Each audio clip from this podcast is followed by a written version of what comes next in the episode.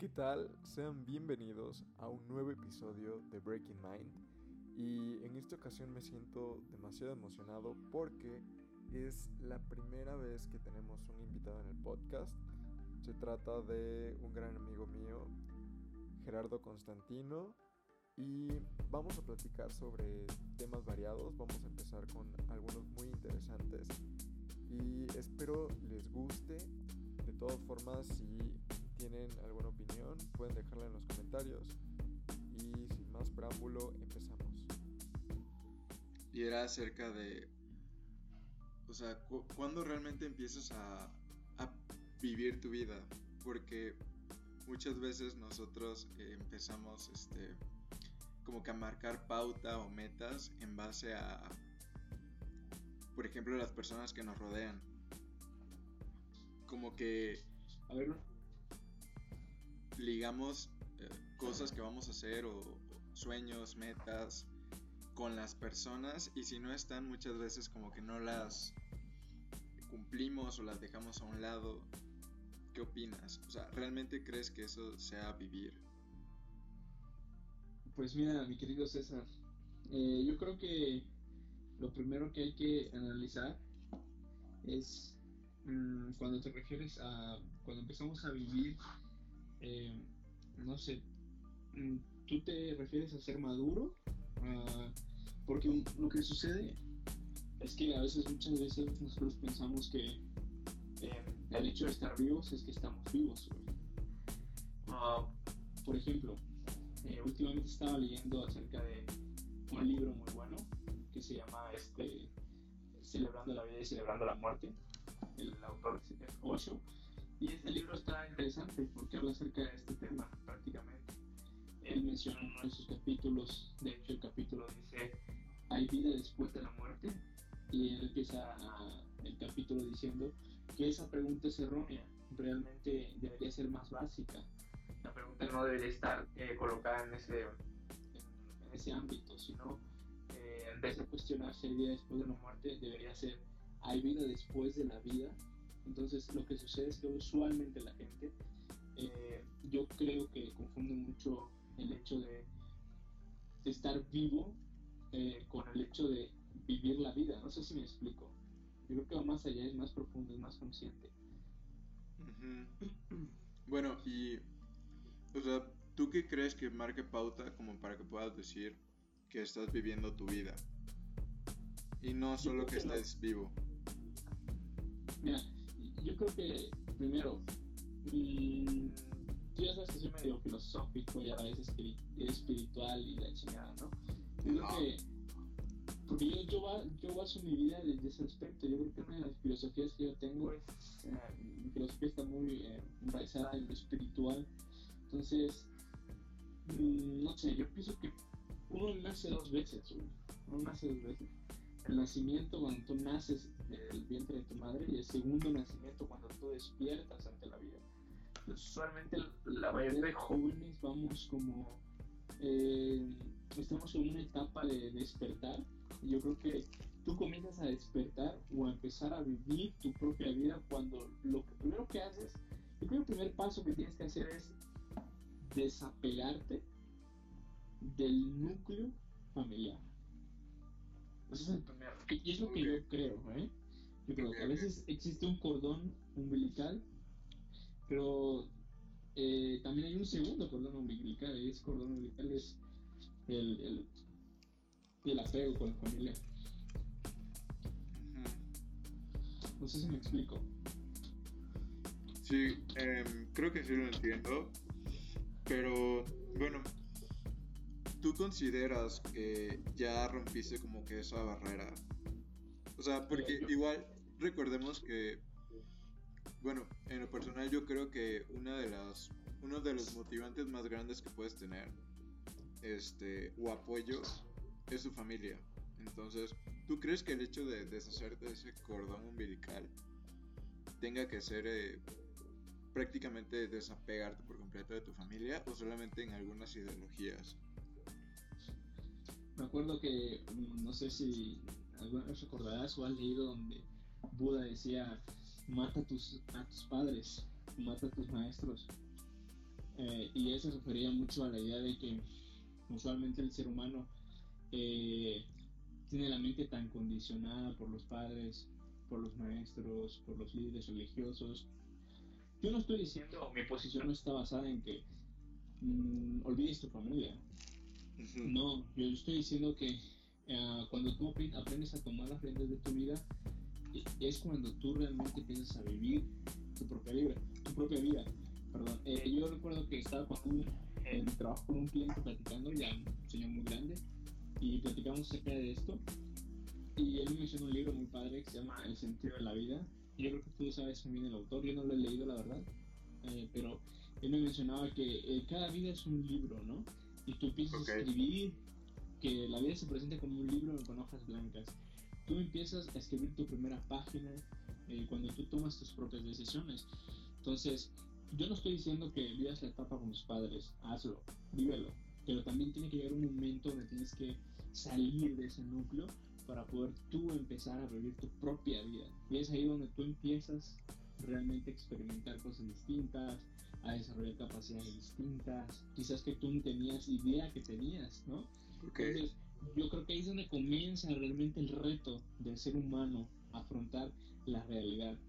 Hoy en día la educación, y tú lo sabes, está basada mucho en, es una educación, y no voy a dar, no voy a generalizar, pero a veces está muy enfocada en cosas que yo creo que no son tan importantes. Por ejemplo, yo no dudo que las matemáticas sean buenas cuando realmente las necesitas, ¿no? Yo no dudo que cuando las, la, las, el álgebra, todo este tipo de, este, enseñanzas sean buenas, cuando tu carrera va a direccionar ahí. Pero si el objetivo de la educación es eh, la autosuficiencia, o sea, que es una persona que sepa mm, ser autosuficiente, yo creo que debe empezar también y debemos enfocarnos en cosas más básicas, ¿no? Como el hecho de aprender a socializar, como el hecho de tomar un bus, como el hecho de tomar, tomar un vuelo para ir a otro estado. Yo creo que también ahí está la educación, entonces nos estamos basando demasiado en cosas que sí son buenas, pero no quizás sean las más importantes. Bueno, ¿tú qué piensas, Ya he hablado mucho. sí, sí. Eh, bueno, eh, respecto a, a lo de la familia, este, bueno, ahorita con la educación, aprovechando que lo estás mencionando, considero que sí es muy cierto. Eh, creo que más que eh, el hecho de que de cuestionarnos de, por ejemplo, si las matemáticas son útiles, si el álgebra o la ortografía que, sí son fundamentales, creo que deberíamos de empezar a, cuestionarnos qué otras cosas deberíamos de integrar a los planes de estudio. Sino, o sea, no cambiar unas cosas por otras, sino simplemente integrar más cosas.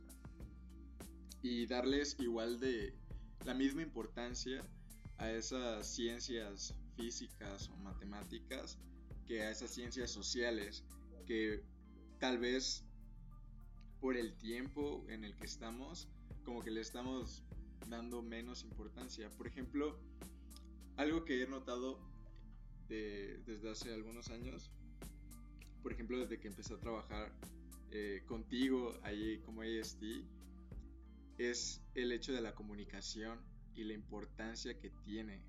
O sea, creo que eso es como lo principal en cualquier tipo de trabajo por ejemplo, si, tú quieres producir un producto, creo que eh, las ventas de ese producto tal vez en un 60, 70% de actividades que tengas que hacer, lo que más va a marcar pauta va a ser la comunicación y cómo tú vendas el producto. Si vendes un muy buen producto con calidad y lo das a conocer de una forma correcta a las personas indicadas, yo creo que es ahí donde está la clave del éxito. Y creo que eso muchas veces se olvida en la educación universitaria.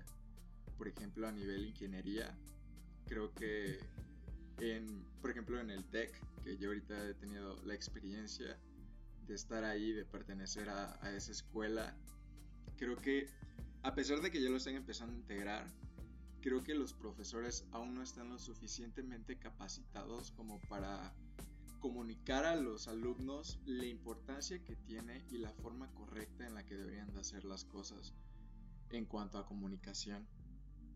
Porque yo he visto y he conocido muchos egresados de la universidad que son muy buenos, que tienen ideas increíbles, pero no saben qué hacer, no saben cómo dar a conocer sus ideas, sus proyectos, no saben ni siquiera cómo ir a una entrevista de trabajo, cómo ligar eh, ese contacto con empresas de, diferentes países o estados para poder darse a conocer. Entonces, sí, creo que, o sea, apoyo mucho es, eso que tú comentas sobre algunas, eh, no, no, sé cómo llamarlo, tal vez este sectores o, como lo podríamos decir, eh, como materias sociales que se podrían integrar a planes de estudios para poder pues mejorar un poco. Porque ahorita todos, si vas a cualquier universidad, te ofrecen ingenierías, por ejemplo, este, o cursos de programación, de robótica, de este, ingeniería física, pero o sea, nadie o muy pocos como que están volteando a ver a esas ciencias sociales, que son básicas y que creo que son muy importantes. En conjunto yo creo que básicamente haces una gran bomba de éxito. Claro, claro. No, sí, estoy de acuerdo con lo que tú dices. Y digo, con todo este tema de la del venderte tú como, como tu propia marca personal, de ser tú, de ser tú aquel que sea conocer. Yo, yo hablaba con, con un familiar hace unas horas, platicando acerca de la educación, de hecho de lo mismo que estamos conversando ahorita. Y hoy en día pues es que tú te vendes, ¿no? Literalmente tú, hoy en día sí es, así, así son las cosas, tú, tú tienes que darte a conocer, ¿no? No terminas de estudiar desde cuando termina tu, este, carrera, te dan el título, cuelgas, ahí no termina la vida, ahí yo creo que empieza un reto muy, muy importante. Y, y, resulta que a veces hay personas que terminan la universidad y no encuentran trabajo, y hay personas que no terminaron la universidad y son exitosos financieramente hablando. Entonces yo creo que depende mucho de, de este cómo tú sepas manejar tu, marca personal que tú sepas cómo desenvolverte en el mundo profesional y en el mundo social. Entonces de ahí parte todo. Yo creo que volviendo al punto donde partimos, que es dónde empieza la vida, yo creo que la vida empieza cuando tú empiezas a convivir con, con, este, con la realidad de esta sociedad, ¿no? Porque igual te puedes sentar en un, en un este, pupitre y estar frente a un maestro y te puede contar cómo es la vida, digo que está genial, pero jamás la vas a poder eh, vivir o sea, nunca vas a poder experimentar si no la vives tú mismo. yo creo que ese es el tema como, bueno, es mi idea, ¿no? Pero no sé, tú quieras seguir la, el de la conversación, tema o algo Ok, mira. Es el, primer podcast, el primer podcast que hacemos. está bien, está bien, está bien. De, hecho, creo, creo que va muy bien, ¿eh? Ya, ya salieron ahí unas cuantas este, ideas muy buenas. Mira, ahorita que, o sea, que ya entramos al tema de la vida, sobre este, el hecho de básicamente, pues superarte de alguna forma porque no te vas a quedar con lo que te enseñan en la escuela, se trata de seguir creciendo y evolucionando de una forma, entre comillas, autodidacta, con cosas que tú veas en la sociedad y cómo realmente es el juego de, de la vida laboral, eh, de la vida personal también. O sea, tú como que te vas haciendo una idea, me gustaría que habláramos sobre un tema que tú me comentaste, que es sobre el amor y las pasiones. O sea, ¿cómo es que eso tan personal de alguna forma nos forja y forja nuestro, nuestro camino o nuestras metas? También forja nuestra actitud, nuestra personalidad. Y todo eso, todo eso en conjunto de alguna forma eh, hace que seleccionemos nuestro círculo social y que nos rodeemos de personas con actitudes o pensamientos similares a los nuestros, lo suficientemente similares como para empatizar, pero lo suficientemente diferentes como para seguir aprendiendo y creciendo juntos. ¿Tú consideras que más o menos tu vida es así o tienes una perspectiva completamente diferente. Ok, bueno, digo, el tema de amor y las pasiones. Está muy chistoso el, título, ¿no? Pero yo creo que es lo que más vive un joven, ¿no? Yo creo que a partir de creo que los 14, de los 14 en adelante, o de los 20 años, si quieres exagerar un poco, eh, según los, los, psicólogos dicen que el, ser humano recibe la, o llega a la sexualidad a partir de los 14 eh, años en adelante, ¿no? Es un aproximado. Y se va a los 42 años, ¿no? Entonces... Eso no lo sabía. Sí, sí, es uno... Te recomiendo un libro que se llama El arte de vivir. Entonces, eh, yo más o menos analizando esto, creo que... Ah, de hecho, este autor menciona mucho en, en su libro que lo él dice que las pasiones y los deseos y todos estos impulsos que son hasta un cierto punto eh, 100% animales, ¿no? Que tú sientes pasión, deseo y todo esto, eh, es la misma naturaleza conspirando contra ti para reproducirse, ¿no? Necesita eso para que tú pueda, para que el ser humano como organismo se reproduzca. Entonces, luego nos convertimos en, presos de, nuestras propias pasiones y, de la eterna esclavitud de nuestras emociones. Entonces, yo creo que primero, primero hay que definir, qué es amor. Yo, te preguntaría primero a ti, César, para ti, ¿qué es amor? Mm, ok.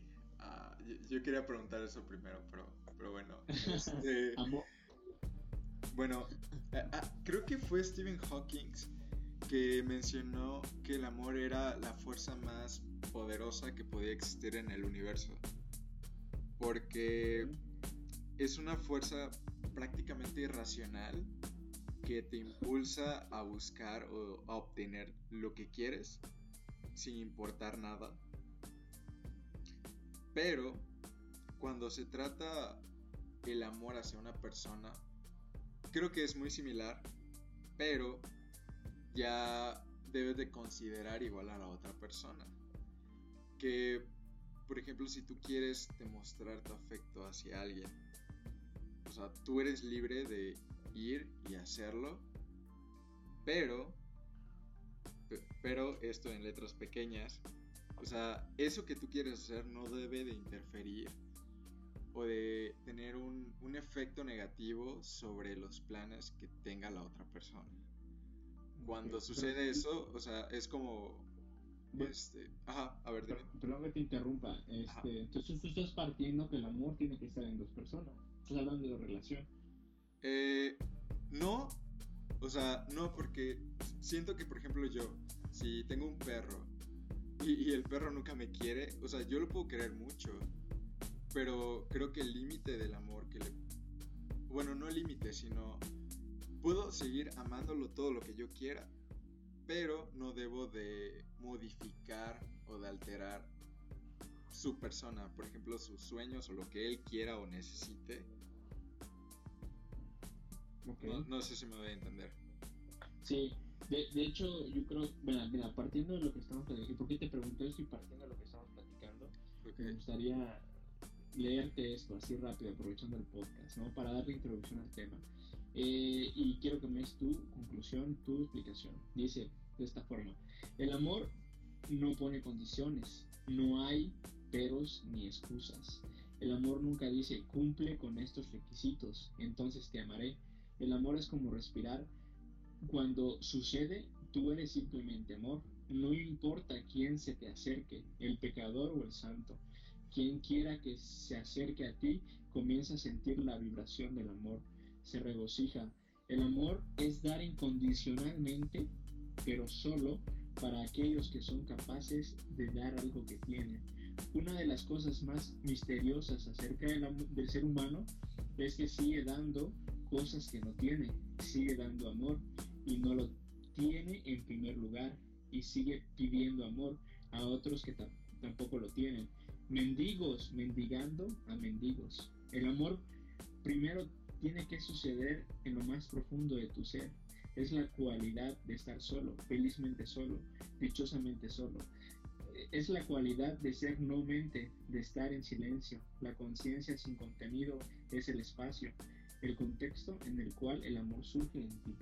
Está, está padrísima esa frase. Wow. Entonces yo creo que mm, de ahí parto de la idea de, de lo que yo creo que es amor. pues, hablando, y, y, y que con eso, ¿no? Yo, yo siento y yo, yo pienso eh, que el amor es, eh, como lo menciona ese texto, es, es algo que no necesita una relación, ¿sabes? Es algo que tú debes generar. Es una Exacto. vibración muy alta, ¿no? Entonces, yo creo, y no sé, déjame darte una analogía para mí que es el amor. El amor para mí es un mar, y yo creo que las olas son tipos de amor. Amas a tu perro, amas a tu familia, amas a tu pareja, amas a, tu, a tus este, a tus amigos, no sé. Entonces yo creo que esos son tipos de amor. Y, y yo creo que lo, lo que primero hay que definir es eso. Hoy en día en esta sociedad en la que vivimos, la mayoría de personas, y no me dejarás mentir, confunde el amor con apego, el amor con, con deseo. O sea, porque el amor y deseo son cosas distintas. Sí, sí, sí. El cuerpo es el que desea. El, el, el alma, el, el- lo más profundo de ti es lo que ama realmente. Entonces, yo creo que este lo primero es definir realmente qué es el amor, darle el, el significado correcto. Y, y yo creo que se está malinterpretando en una sociedad hoy en día donde si tú no eres mi pareja, no te amo. Si tú no eres mi novia o mi novio, no te, no, no- no te voy a amar. Necesitas hacer eso. Es un título para que seamos eso. Entonces, mm, di- digo, yo creo que no debe ser eh, tal cual el, el tema. Yo creo que va más allá, es más profundo. Entonces, es cuestión nada más de poder sentarse a analizar un poco y darle realmente pues la importancia que merece, ¿no? Pero bueno, eh, ¿tú qué piensas ah, acerca de esto? Mira, y hay otra frase que voy a leer rapidito, nada más me gustaría porque la preparé para el podcast y me gustaría Ok, con esta frase Va. tú la- que tú me dieras tu punto de vista. Dice, la relación es una estructura y el amor no está estructurado. Así que el amor relas- relaciona, ciertamente, pero nunca se vuelve una relación. El amor es un proceso momento a momento. Recuérdalo. El amor es un estado de tu ser, no una relación. Hay personas amorosas y hay personas sin amor. Las personas sin amor fingen estar amando a través de una relación. Las personas amorosas no necesitan tener ninguna relación. El amor es suficiente. Wow. O- oye, qué filosófico, ¿eh? O sea, sí, sí, es muy cierto. Yo, wow. Sí, sí, sí. Papá, Eh, Estoy completamente de acuerdo con eso. Em, y bueno, creo. yo te voy a plantear, qui- quiero plantearte cómo es que yo veo el amor. O, a qué tipo de escalas lo veo. Este. Mira, para mí creo que lo podríamos dividir en tres escalas. O sea, de forma personal. Em, yo creo que primero, co- como en todo, o sea, inicia en el amor propio. ¿Y qué quiero decir con amor propio? El hecho de aplicar o utilizar el amor, o sea, para desenvolver tus pasiones, para lograr tus metas, para crecer como persona y amarte tanto como para decir, ok, el día de hoy quiero ser mejor que ayer. Después seguiría como que el amor a las personas que te rodean, a esas personas que están eh, de alguna forma conscientes de que tú los amas, como por ejemplo tus amigos, este, papás, eh, novia, eh, primos, familiares muy específicos, porque igual muchas veces no terminas amando a toda tu familia. claro. Y por último, creo que este, este último nivel muchos lo olvidan o creo que simplemente no les interesa, que es el amor como humanidad. Sea, creo que de alguna forma